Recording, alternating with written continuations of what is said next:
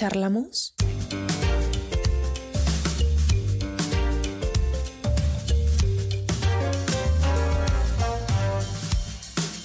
Hola, hola, ¿cómo están? Los saluda Sofía Modean, su host de este podcast Charlas contigo en mi episodio número 2. Gracias, gracias, gracias por escucharme donde sea que te encuentres. Y bueno, hoy quiero charlar contigo sobre una frase que realmente me gusta mucho compartir y también contarte el cómo es que yo empecé a hacerlo. Y es sobre aprender a amarnos. Es algo que quizá hemos escuchado mucho, pero realmente qué tan conscientes somos de ello. Yo justamente hace unos años, por ahí del 2007-2008 más o menos, estaba pasando por una etapa que me hizo experimentar muchas emociones, de verdad, o sea, bastantes, que a mi parecer no eran pues nada agradables, ya que sufrí bullying por un grupito de niñas y que ahora que estoy pensando pues cómo contarte todo esto, se me vino una película completa y Hoy puedo decirte que pues se me hace una tontería, pero en ese momento era de que lo peor, ¿no? Ya que estaba entrando casi a mi adolescencia y es cuando a mi parecer te pegan muchos cambios. Recuerdo una ocasión que me invitaron a un cumpleaños y la niña que más me molestaba me fue a pedir la invitación hasta mi casa porque ella no quería que yo fuera y también que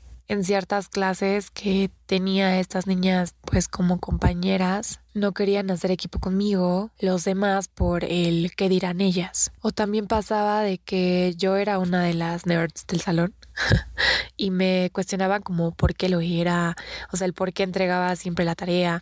O también era que realizaba mis entregas con algún tipo de, diferenciador, ¿no? Como algo para que fuera sobresaliente. Y también me cuestionaban eso. Entonces era como que, híjole, nada les parecía de todo lo que yo hacía. Entonces también pasaba, me tiraba mi lapicera. O sea, hasta inclusive recuerdo ahora que, que lo estoy pensando, que estaba en una clase de artes plásticas y recuerdo que me iba a sentar a mi, pues a mi lugar me paré a preguntarle algo al profesor y así. Y cuando me estaba sentando, me quitaron el banco y pues me caí totalmente, ¿no? Entonces yo ya en ese entonces ya estaba a tal grado de que ya ni quería exponer en clase, no quería ni asistir, o sea, ni siquiera en los eventos que realmente estaban súper increíbles, los de la secundaria, ya ni, ni siquiera quería participar y, y realmente me sentía súper, súper mal. Era una etapa de muchas emociones para mi parecer y quizá te estás preguntando como por qué te estoy contando esto, ¿no? Y es porque aquí fue la etapa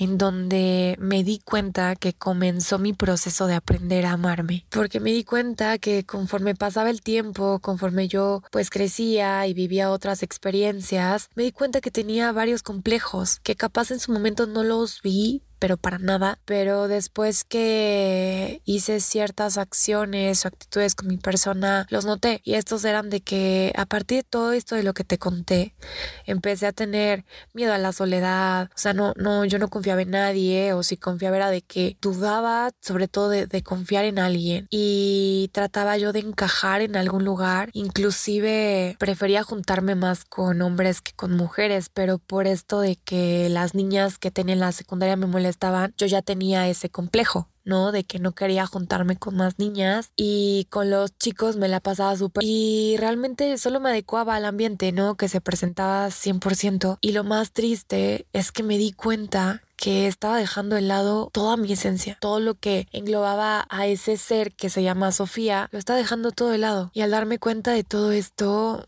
que te estoy platicando fue un proceso que duró años, no fue de la noche a la mañana, fue un proceso bastante duro y bastante, bastante largo, porque pues al final fue un autoanálisis de todo lo que estaba pasando día tras día, año tras año y darte cuenta de de todas las experiencias que uno tuvo, las pocas, las más, o sea, como uno lo quiera ver también, fue bastante interesante. Y realmente parte de lo que me ayudó a darme cuenta de lo que hoy te puedo contar con tanta claridad que me estaba pasando en aquel momento fue de que Isa, mi mamá, me haya presentado la metafísica justo en esa etapa de mi vida que yo considero que hasta ahora ha sido la más dura, ya que esto fue una apertura a interesarme por diferentes tipos de filosofía durante durante estos años que te cuento que estuve analizándome, estuve evaluándome lo que me estaba pasando, las situaciones de mi vida y fue un parteaguas de lo que pasé, 100%. Entonces, a partir de ese momento estaba tratando de cambiarle pues la trama dramática a la película que estaba viviendo y poco a poco me estaba conociendo. Fue cuando me pude dar cuenta de mis actitudes, mis acciones que estaba tomando yo conmigo y ante la vida, conmigo contigo y con los demás. Y fue ahí justo un proceso súper fuerte porque, por ejemplo, la vida, Dios, el universo, como lo conozcas tú, me enseñó muchísimas cosas y también yo elegí decidir aprender de ese tipo de experiencias que tuve porque gracias a eso pude darme cuenta sobre qué es lo que permito entrar a mi vida, qué es lo que no permito. Empecé a mirarme con otros ojos y a valorarme y en este proceso de autoanalizarme pude ser más consciente de mis acciones y la neta está súper heavy porque cuando entras en este mood de autoevaluarte está cañón porque a mí me pasaba que si antes estando en una relación de pareja me dejaba hacer pensar que ponerme uñas postizas no era de niñas bien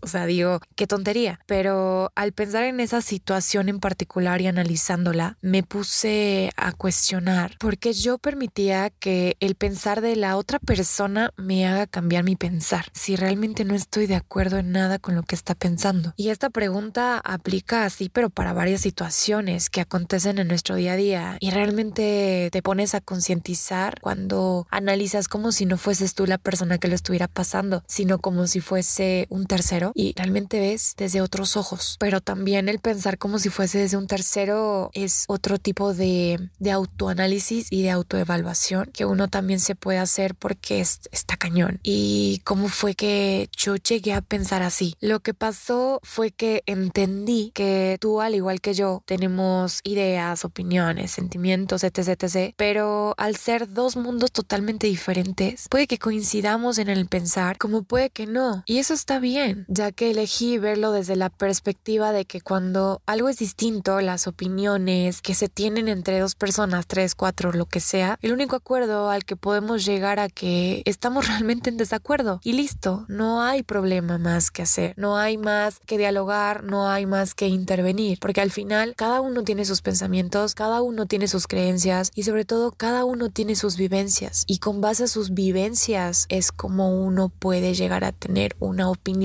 sobre algo, llámese vivencias propias como vivencias ajenas. Y el cambiarme el chip como digamos de mirar otra perspectiva o la perspectiva que yo elegí mirar, me hizo cuestionarme cada día más y aprendí que el hablar con uno mismo es el mejor regalo que me puedo dar. Así que no dejes de ser quien eres, esa esencia que te caracteriza. Y si gusta, está bien. Y si no, también aprendí a que está bien que no estén de acuerdo con uno y que puede que nadie vea el mundo como tú lo ves o que tú no veas el mundo como los demás lo ven. Todos van a hablar, todos van a opinar, familia, amigos, el vecino, colegas de trabajo, etc, etc, etc. Pero lo importante de todo esto es a quién tú quieres darle poder, a los demás o a ti. Espero que cual sea tu situación por la que estés pasando, te puedas escuchar, cuestionar y realmente todo lo que hagas lo hagas con pasión y porque tú quieres hacerlo. Y si ya lo haces, neta, nunca dejes de hacerlo porque está increíble el nunca dejarnos de lado y continuar con este camino de experiencias, vivencias y elecciones que hacemos en nuestro día a día, que al final nos van sumando y formando como lo que somos hasta el día de hoy.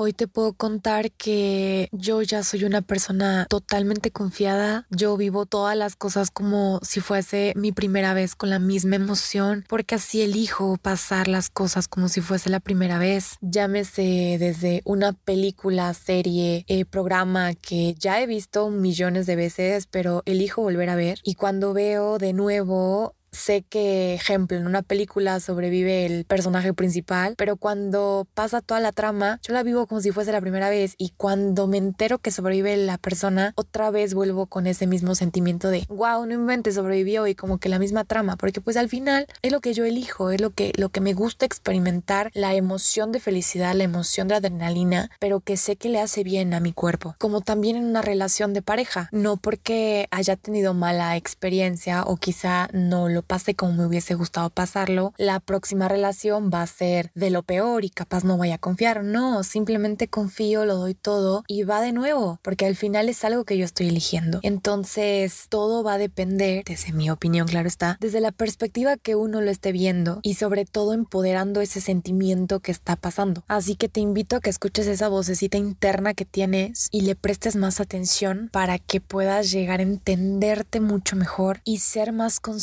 de todas las decisiones y acciones que estás teniendo hoy en día. Realmente te súper agradezco, gracias, gracias, gracias por este pequeño espacio de charlas que estás compartiendo conmigo. Espero nos podamos escuchar en el próximo episodio y que disfrutes mucho de esta experiencia que se llama vida. Gracias de nuevo, hasta pronto.